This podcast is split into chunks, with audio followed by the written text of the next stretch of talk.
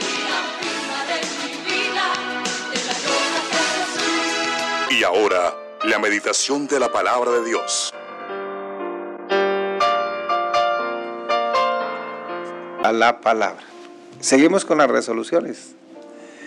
Eh, bueno, no son 95, pero sí por ahí como unas 30.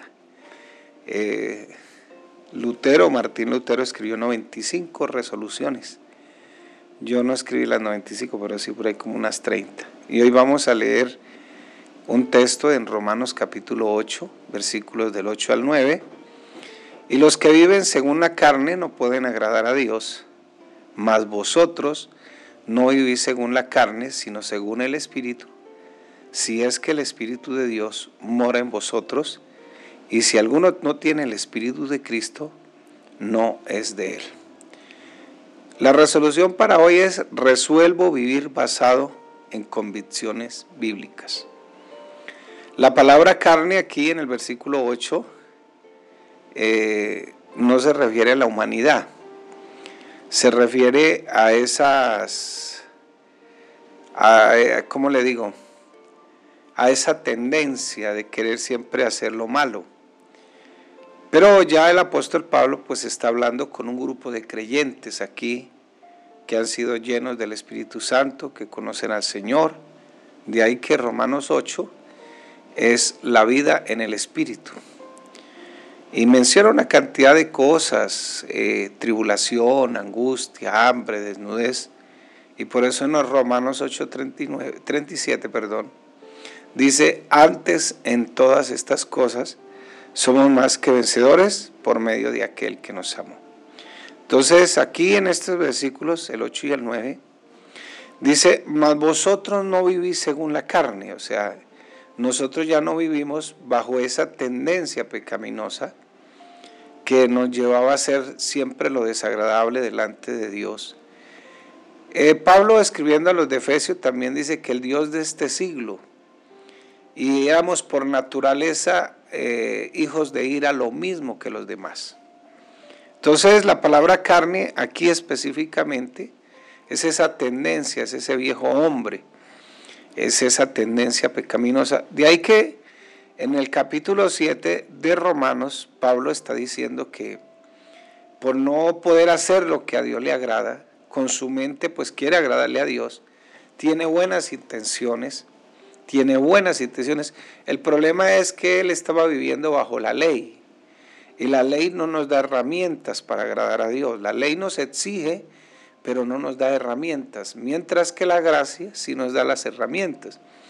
Si tú no cumplías un solo mandamiento de la ley, te podías acarrear 54 maldiciones. Si cumplías los 14, las 14 exigencias que tenía la ley, pues tu vida iba a ser bendecida. Pero ahora hemos sido bendecidos para poder obedecer. Y Dios nos ha dado herramientas como el poder de su Espíritu, su palabra, para poder obedecer. No es que el obedecer se convierta en una carga. El Señor dijo allá en Juan 14, si me amáis, guardáis mis mandamientos. Pero para poderlo amar a Él, ahí mismo en Juan capítulo 14, el Señor nos invita, y por eso nos muestra el camino en Juan 14, 6, que Él es el camino, la verdad, la vida, que nadie viene al Padre si no es por ese camino. Entonces, ¿por qué? Porque en la, en la casa de mi Padre muchas moradas hay. Entonces, voy y vengo para que siempre estén conmigo. ¿Cuáles son esas moradas? Pues el mismo Padre. ¿Cuáles son esas moradas? Ese mismo poder del Espíritu Santo. ¿Cuáles son esas mismas moradas? Pues estar con Jesús, que Él es el Padre. Entonces, si nosotros, si me amáis, guardáis mi mandamiento. Para poder amar al Señor tenemos que entender que Él es el que tomó la iniciativa de este grande y perfecto amor. Y ahí es donde el amor no se convierte en un deber o en una obligación, el deber, el amar, el amar se convierte en un deleite. Entonces ya no somos obedientes porque hay una ley que nos exige, sino que somos obedientes porque ya hemos sido bendecidos con toda bendición celestial con base a eso, pues nos queda muy fácil ser obedientes, amar, el, amar al Señor, sus mandamientos, al amar su ley moral, pues ya se convierte en un deleite. Sin embargo, Pablo nos enseña aquí que no vivimos según esa corriente pecaminosa que está ahí, que sin duda va a estar ahí, porque Pedro nos enseña a través de su, la palabra de Dios que el bautismo que corresponde a esto ahora nos salva, haciendo una tipología entre lo que pasó allá en, eh, en, en el gobierno humano con el diluvio y lo que es el bautismo. Pero entre paréntesis deja una figura de lenguaje llamada metonimia que dice no quitando las inmundicias de la carne, o sea, vas a cargar siempre con esa naturaleza que tú y yo heredamos de nuestros primeros padres, pero que ahora esa naturaleza, a través del poder del Espíritu Santo, hay algo que el Señor llama dominio propio. Entonces, podemos. No quiero, no quiero decir con esto para que te vayas a sentir frustrado de pronto, que no vas a cometer errores, claro, porque a veces lamentablemente eh, somos personas que que en cualquier momento de la ira, de cualquier momento de frustración, cualquier momento de, de desconsuelo podemos reaccionar porque tenemos esa naturaleza. Pero si antes cometíamos 100 errores como cristianos, hoy pues seguimos cometiendo 20 de esos 100, pero lamentablemente todavía cometemos todos esos errores, pero vamos en este camino de la perfección y de seguro el Señor nos llevará a la mejor, a la mejor perfección.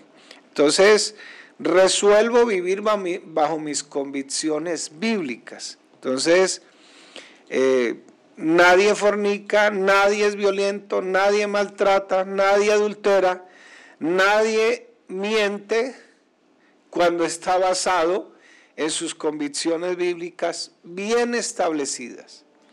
Porque puede ser que yo sea una persona como los religiosos fariseos. Me gusta el Evangelio, me gustan las cosas, pero en la práctica a veces estoy muy lejos de lo que es mis convicciones, lo que yo tengo. En la práctica a veces se vuelven inalcanzables, pero nadie hace lo que hace cuando tiene buenas bases bíblicas, buenas convicciones. Solo quienes se rebelan contra Dios por un momento, se dejan guiar por sus emociones y por sus sentimientos.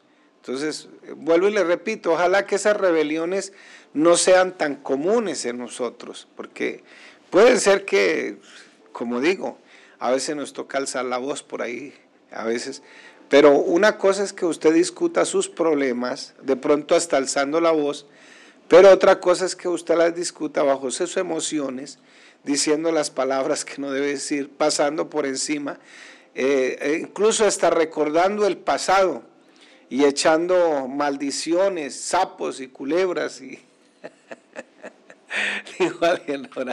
sapos, culebras y de todo cuanto sale de su boca. No, existe, esto es una actitud errónea que nos, no nos conducirá al éxito de la vida y el legado, y es un error que nosotros sigamos eh, basados en nuestros valores relativos. Por eso vemos cristianos hablando de política sin saber qué es la política, porque ni siquiera tienen sus convicciones basadas en la Biblia. Hablan porque oyen hablar a otro, dicen porque oyen hablar a otro, votan porque hasta le dan un mercado o lo convencen para que vote, o porque la persona tiene un puesto o X o Y cosa. Entonces, qué bueno poder, hermano querido, entender que hasta nuestras convicciones tienen que ser políticas basadas en la Biblia. ¿Será que Dios está a favor de la eutanasia, de los matrimonios igualitarios? ¿Será que Dios está a favor de, que eh, tomen la autoridad de nuestros hijos y si no cumplimos la voluntad de nuestros hijos hasta nos metan en la cárcel. Cuando Dios nos da la autorización a través de su palabra que nosotros somos los que tenemos que criar y guiar a nuestros hijos basados en las convicciones de la palabra de Dios. ¿Será que Dios está a favor de la corrupción? ¿Será que Dios está a favor de, de, de, qué más le digo? Bueno, hay cantidad de cosas que de pronto ni los cristianos, que a veces decimos ser cristianos, nos basamos para votar por alguien en nuestras convicciones bíblicas. Entonces, ¿será que Dios está a favor del ateísmo, del secularismo, del relativismo, del humanismo? ¿Será que Dios está a favor de todo eso? Por eso, mi hermano querido, usted hasta para votar debe tener convicciones firmes, convicciones bíblicas. No es que yo hago esto porque para mi papá se llama Vicente, yo iba a decir eso, ¿para dónde va Vicente? para dónde va la gente. No, no, no, no. No. Esto, por eso es que esto a veces se vuelve hasta complicado y tenemos una lucha interna. De ahí que Pablo con su ley, con su manera de pensar, que estaba basada en un sistema de pensamiento del Antiguo Testamento, tenía una lucha porque él quería agradar a Dios y no podía. Y lo mismo nos puede pasar a muchos cristianos y, y, en ese sentido nos podemos sentir frustrados porque ¿quién no quiere dar frutos para Dios? Entonces, el mundo cree que sus valores morales son fundamentales para que se logre tener un clima de armonía y de convivencia en las sociedades. Y por eso creen que esos valores hay que regularlos y la misma sociedad se va a encargar de, de regularlos y hay hasta sanciones sociales y económicas, porque usted no puede decirle una palabra de, de, algo porque ya somos homofóbicos o somos no sé qué y hasta nos multan, pero el, el hecho es que a ellos o a esas personas de valores relativos morales se les respeta su, su, ideología, su pensamiento, a toda persona se le respeta, porque es, no se nos respeta de la misma manera lo que nosotros pensamos como cristianos. Nosotros somos los que tenemos que educar a nuestros hijos con los valores que la Biblia nos enseña. Entonces, eh, incluso hay, hay este, sanciones de orden privado, castigos hasta contemplados en un, en un código jurídico. Y es decir, que los hombres determinan qué es lo bueno y qué es lo malo y aman sus valores relativos basados en una jurisprudencia hechas por ellos mismos. Bueno, es respetable, es respetable, pero ¿por qué no se nos respeta a nosotros también nuestros valores morales absolutos? Porque ya están basados en lo que dice la palabra de Dios. La palabra de Dios es la base fundamental de todo nuestro pensamiento. No quiere decir que ahora nos vamos a, esconder, a meter en una caja, no vamos a tener amigos. No, no, no, por el contrario. Es cuando amigos, más amigos debemos tener.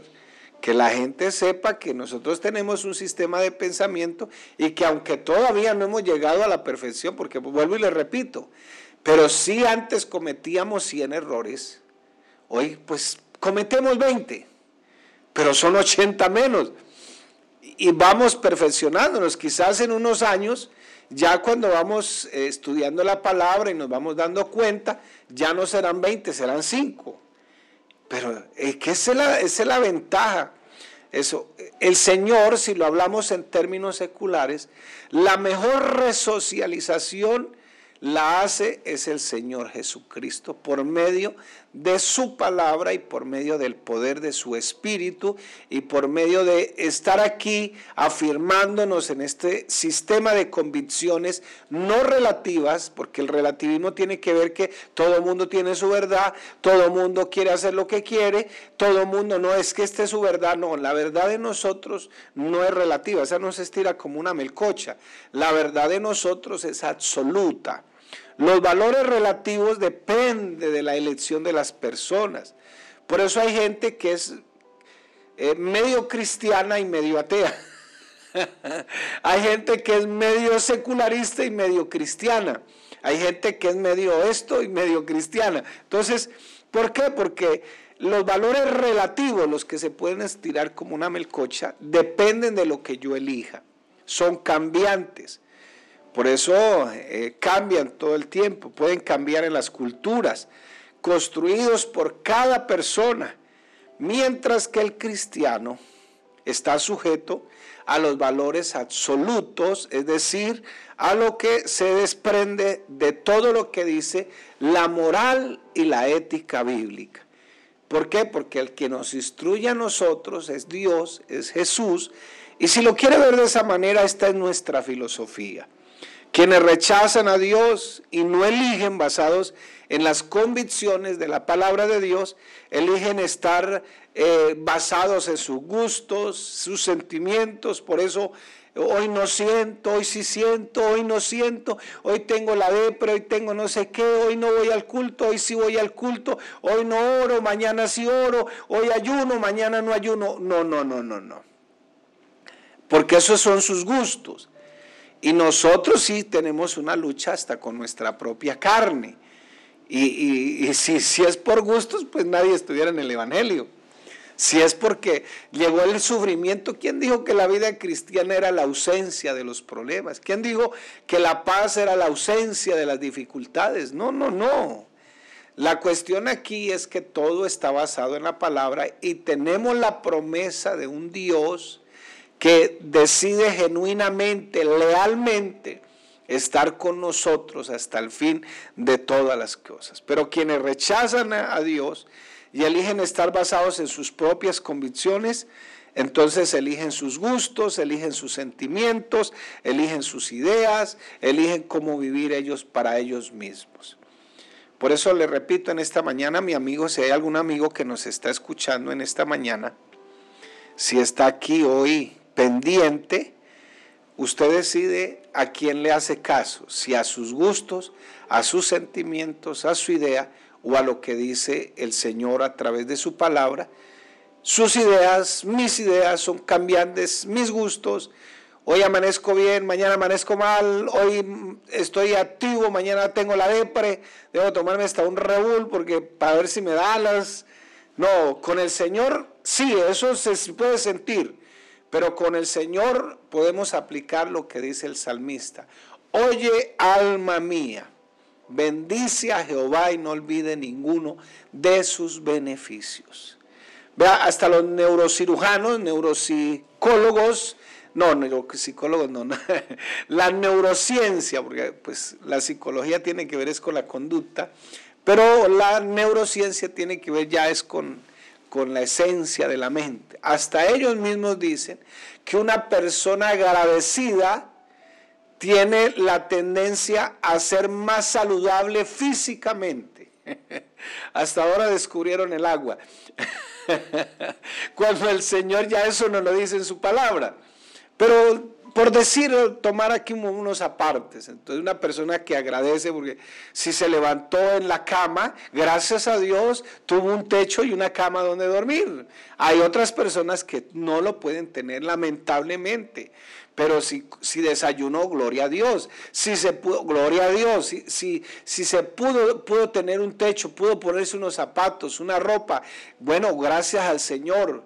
Y eso lo dice la palabra. Entonces, ellos dicen que una persona agradecida, mucho estado de ánimo y de salud depende del agradecimiento. Pero si yo me paro renegando, si yo me paro echando, echando sapos, culebras y serpientes por la boca, entonces voy a tener problemas también hasta con mi misma salud física. Pero qué bueno que el Señor es el que nos sustenta, el que nos da abrigo. Qué bendición, hermanos. Qué bendición en esta mañana poder decir que Él es nuestro sustento, nuestro abrigo. ¿Qué, ¿Dónde prefieres vivir usted? ¿Con los valores de tus sentimientos, tus emociones? Ellas de pronto te van a traicionar. Por eso Pablo le dice a Timoteo, cuídate de ti mismo Cuídate de ti mismo porque es que hermano, vea, nuestro peor enemigo ni siquiera es el diablo. ¿no? no estoy diciendo que el diablo no tenga poder y que si hace sus estragos, claro que sí. Pero ni siquiera nuestro peor enemigo es el diablo. Nuestro peor enemigo somos nosotros mismos. Y hoy más que nunca, para la mayoría de la gente, las emociones son lo más importante. Lo que ella siente, sus gustos, etcétera, etcétera. Entonces, la gente quiere que se les permita hacer lo que sienten y no quieren que les exijan lo que deben exigirse. Creen que todo depende de lo que elige cada persona y cada persona elige por lo que siente. Entonces, hoy elijo no venir al culto. y es respetable, pero es que el Señor nos dice su palabra otra cosa. Hoy elijo no estudiar, hoy elijo que mi hijo, elijo que mi hijo no estudie porque no le gusta. Eh, elijo que mi hijo se porte mal porque le gusta apostar, portarse mal. No, es que para eso estamos nosotros y Dios a través de su palabra nos va capacitando. El que no quiera capacitarse es otra cosa. Para el mundo sin Dios es tan importante lo que la persona siente que le da una importancia radical a sus gustos y hasta legisla, legislan sus gustos. Por eso hoy hay leyes para todo, para todo hay leyes. Si usted miró mal al vecino hay una ley, si usted dijo una palabra hay una ley, tal, porque al otro no le gustó, entonces, y ahí es donde estamos teniendo problemas, y ahí es donde los cristianos tienen que votar por convicciones firmes basadas en la palabra de Dios, porque estamos eligiendo gobernantes que vienen y nos dicen una cosa y después van allá y nos hacen leyes en contra de lo que nosotros creemos. Si no gana su candidato, bueno, no ganó, pero usted mantuvo sus convicciones firmes ahí. Entonces, Hoy por eso se sienten con la ideología de personas, ellos creen que de acuerdo a lo que se siente, un niño puede escoger incluso hasta su mismo sexo. En estos días estaba viendo un programa, lo había visto hace muchos años, de un adolescente que desde niño era un niño y eligió ser una niña. Y sus padres lo apoyaron. Y hasta le mandaron a hacer una operación y todo eso, lo convirtieron prácticamente en una mujer Hoy día que ya ese niño ya no es niño, que no es un adolescente y ya prácticamente está entrando a los 18, 19 años, entonces él quiere darle reversa a eso y ya no se puede porque ya le mandó a amputar todo, quiere darle reversa a eso. ¿Por qué? Porque en un comienzo eh, eligieron los gustos de esa persona. Entonces, qué bueno en esta mañana que ojalá usted no se mueva por gustos, por emociones, sino que se mueva por convicciones. Por eso el título en esta mañana es Elijo, elijo vivir bajo las convicciones bíblicas. Ese es el título. Resuelvo vivir bajo, bajo las convicciones bíblicas. Y en estos momentos, hermano, crucial para este mundo, yo sé que hay cosas que no vamos a poder cambiar. Hay cosas en esta vida que nosotros eh, tendremos que aceptarlas, pero también sobre todas las cosas aceptamos que el que quita y pone reyes se llama Jesús y que Él es el que tiene el control y esto no se le va a salir de las manos, no se le salió de las manos allá a la gente del diluvio, no se le salió de las manos cuando les dijo vayan y multiplíquense y extiéndanse por toda la tierra y no quisieron y Dios les confundió sus idiomas y le tocó por las buenas. Esto no se le va a salir de las manos a Dios. Créame lo que no se le va a salir de las manos. Nada. Ojalá usted, hermano y amigo que me está escuchando, créame lo que yo tengo un Dios que la Biblia nos enseña que no es solamente un Dios que se quedó ahí en el libro escrito, sino que es un Dios que va haciendo grandes obras prodigiosas y todavía sigue teniendo el control. Cuando no existe nadie más eh, no existe otra autoridad más grande que la mente humana, entonces nuestros deseos y nuestras pasiones humanas serán nuestra Biblia. Solo será lo que nos gobierna. Entonces nuestra moral particular, relativa, no la bíblica, será la, la que pone las reglas. Si no existieran leyes de tránsito, existiría un caos. Y existe un caos en este momento en la sociedad porque esa sociedad está rechazando los valores absolutos y rechazan esos valores. ¿Sabe por qué? Porque rechazan a Dios. Y cuando la gente cree que Dios no existe, todo es permitido en esta vida. Pero nos estamos equivocando y bastante, bastante. Que Dios nos ayude. Pero aquí hay una iglesia que predica lo que la Biblia enseña. Aquí hay una iglesia que vive bajo los, los valores morales absolutos. Aquí hay una iglesia que su sistema de pensamiento está basado en la Biblia. ¿Que somos perfectos? No, no somos perfectos. Somos seres humanos, pero con una diferencia. Nos hemos arrepentido. Y eso quiere decir que buscamos a Dios y buscamos eh, ser mejores, cambiar nuestro pensamiento. ¿No la sabemos todas? No, no la sabemos todas. Y no estamos juzgando a nadie porque es respetable lo que cada persona piensa y quiere, pero también es respetable lo que nosotros pensamos y queremos, porque todo está basado en lo que nosotros creemos, que es en nuestro gran Dios y Salvador Jesucristo, y lo que dice su palabra. ¿A qué me voy a comprometer en esta mañana? A conocer los valores bíblicos y hacer todo el esfuerzo con, con la ayuda del poder del Espíritu Santo para no rechazar mediante fuertes convicciones bíblicas la tiranía de nuestras emociones. Es que no siento, no siento, no siento. Hermano, hay cosas que uno no siente y le toca hacerlas. Pero qué bueno luchar contra eso. Hay gente que se ha apartado de la iglesia. Eh, aún, aquí no te vamos a juzgar ni te vamos a tirar piedras si te has apartado. Incluso has pasado borracho por delante de la iglesia. No, no. Aquí te amamos y lo que más queremos es darte un abrazo y decirte que aún Jesús tiene el control de las cosas. ¿Que has cometido un error? De pronto sí. Todos los cometemos. Pecamos de manera distinta. Pero la gran diferencia, vuelvo y le repito, es que si somos pecadores, pero arrepentidos. Gálatas 5:16 dice, digo pues, anda en el Espíritu y no satisfagáis los deseos de la carne. Segunda de Timoteo 1:7 dice, porque no nos ha dado Dios espíritu de cobardía.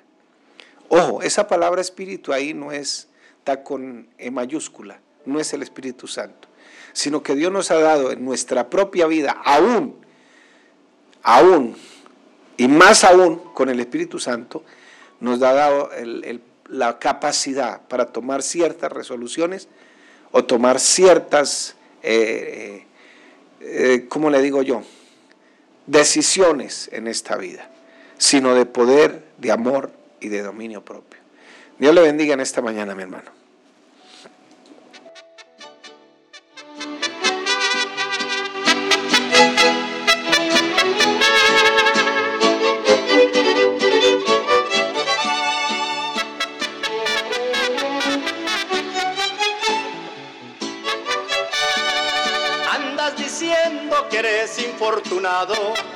En toditito lo que haces te va mal, que en esta vida en todo has fracasado.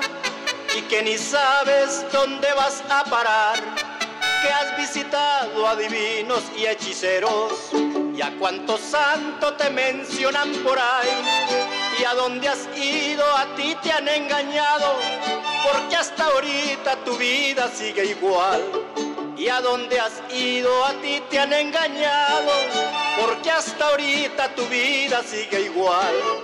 Ya no le prendas más velas a tus santos, porque tu casa se te puede incendiar. Ya no más baños con agüitas de hierbas, porque es en tu alma que está la enfermedad.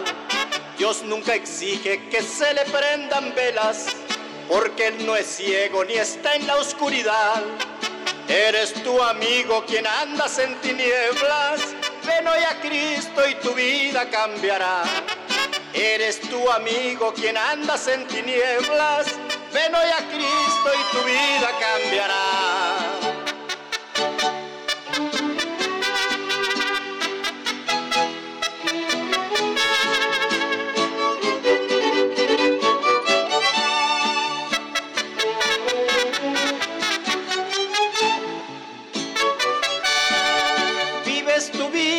Cantina en cantina y en cada rasca no haces más que llorar. Has derrochado tu vida y tu dinero y en mil problemas estás allá en tu hogar. Andas temblando por causa del guayabo y la cabeza se te quiere estallar. Tomas refajo para el desenguayabe y en otra rasca te vuelves a embarcar tomas refajo para el desenguayabe y en otra rasca te vuelves a embarcar. Ya no le prendas más velas a tus santos, porque el ranchito se te puede incendiar. Ya no más baños con agüitas de hierbas, porque es en tu alma que está la enfermedad. Dios nunca exige que se le prendan velas, porque no es ciego ni está en la oscuridad. Eres tu amigo quien andas en tinieblas, ven hoy a Cristo y tu vida cambiará. Eres tu amigo quien andas en tinieblas, ven hoy a Cristo y tu vida cambiará.